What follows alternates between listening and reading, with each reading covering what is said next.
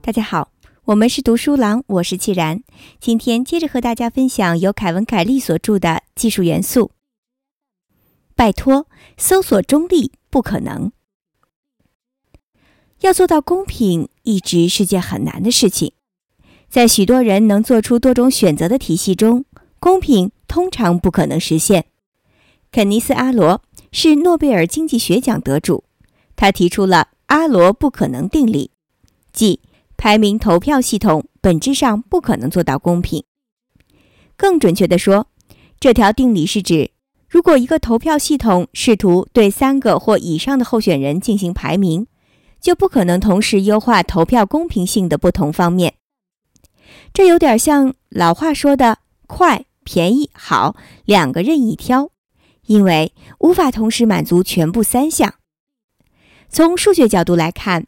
对三个以上候选人进行排序时，无论是确保每张投票都有相同的权重，或保证每个结果都有相等的出现机会，还是采用其他公平排名的标准，都必然会对公平的某些方面造成损害。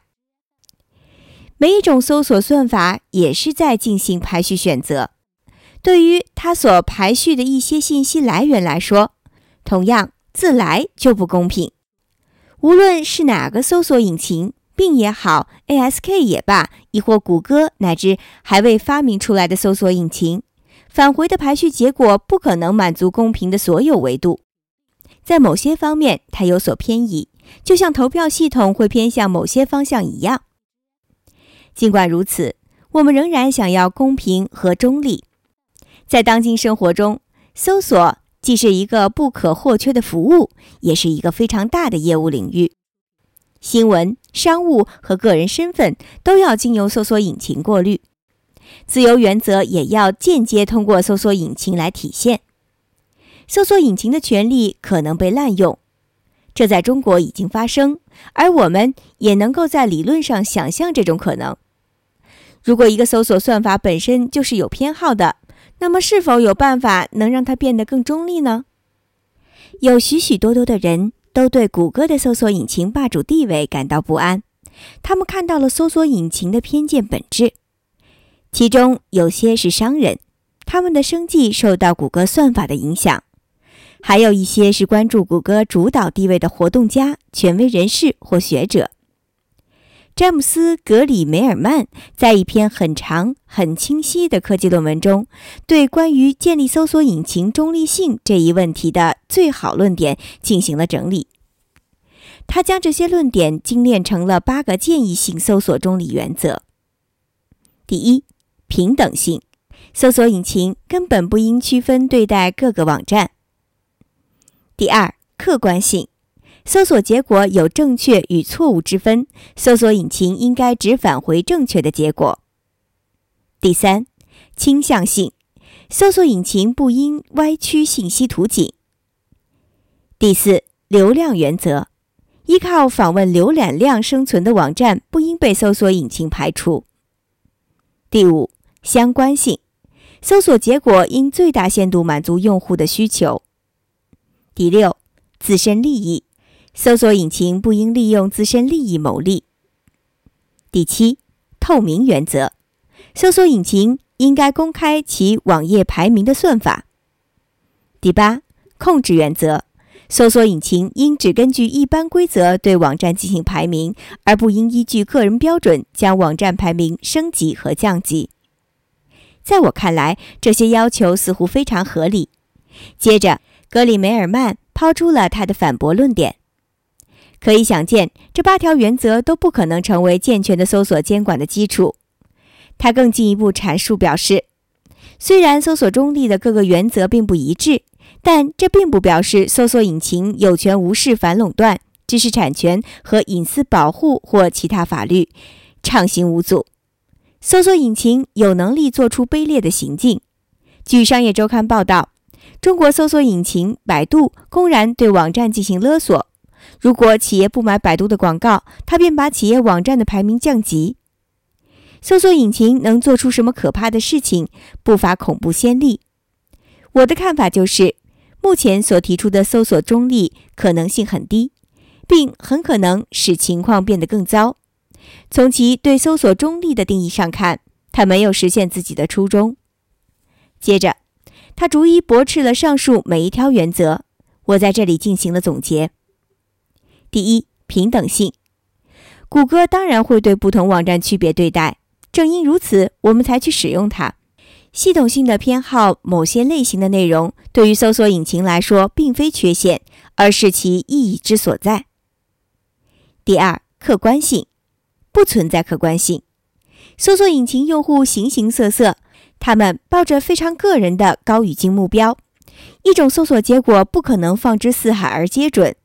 谁能说雅虎就是对的，谷歌就是错的呢？那同样也可以认为，谷歌的低排名是对的，雅虎的高排名有问题。第三，倾向性，整个网络就是有所偏移的。搜索引擎优化、忽略作坊、垃圾博客评论、黑客攻击，你能想得出就有人做得出，且都假以提高搜索排名之名。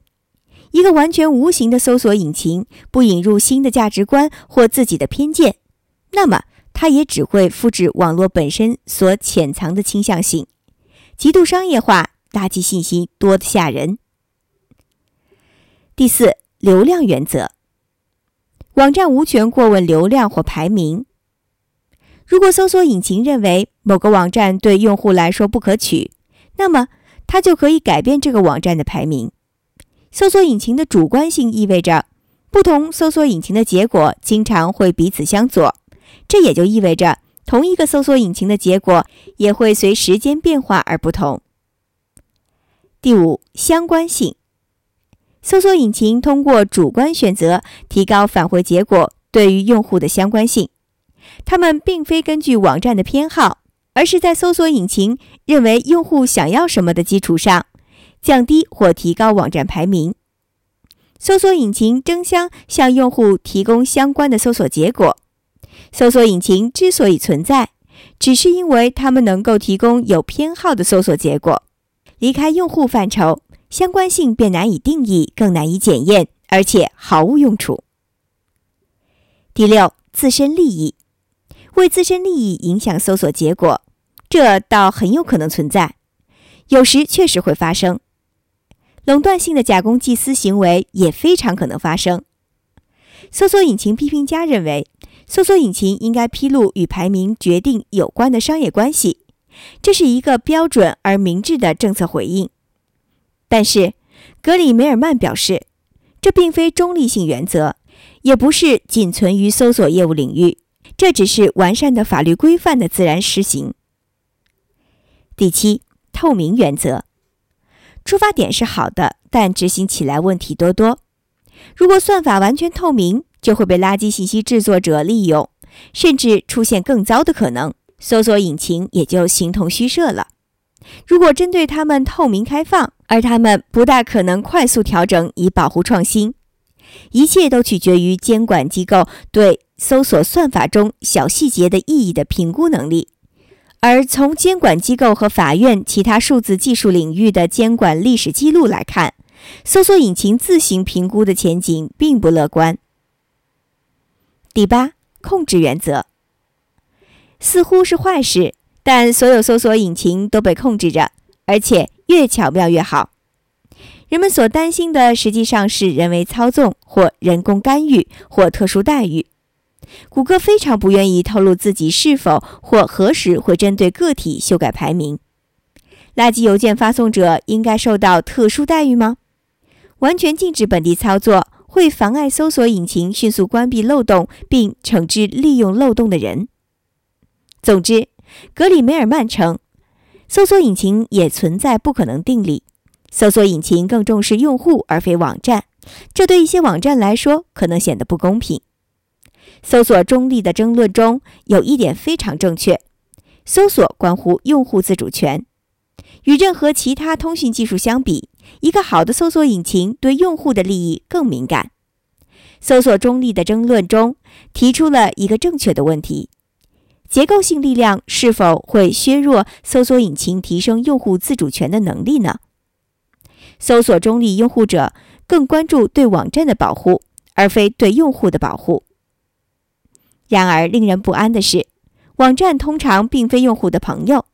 有时候他们是用户的朋友，但更多时候他们只是需要访问者，并愿意不择手段留住他们。谷歌并不中立，它也永远不会中立，并和其他任何搜索引擎也一样。只要谷歌仍然把用户置于排名网站的商业利益之上，只要谷歌在有利于用户的基础上合理追求自身的商业利益。那么，其非中立性就会让搜索引擎和用户皆大欢喜。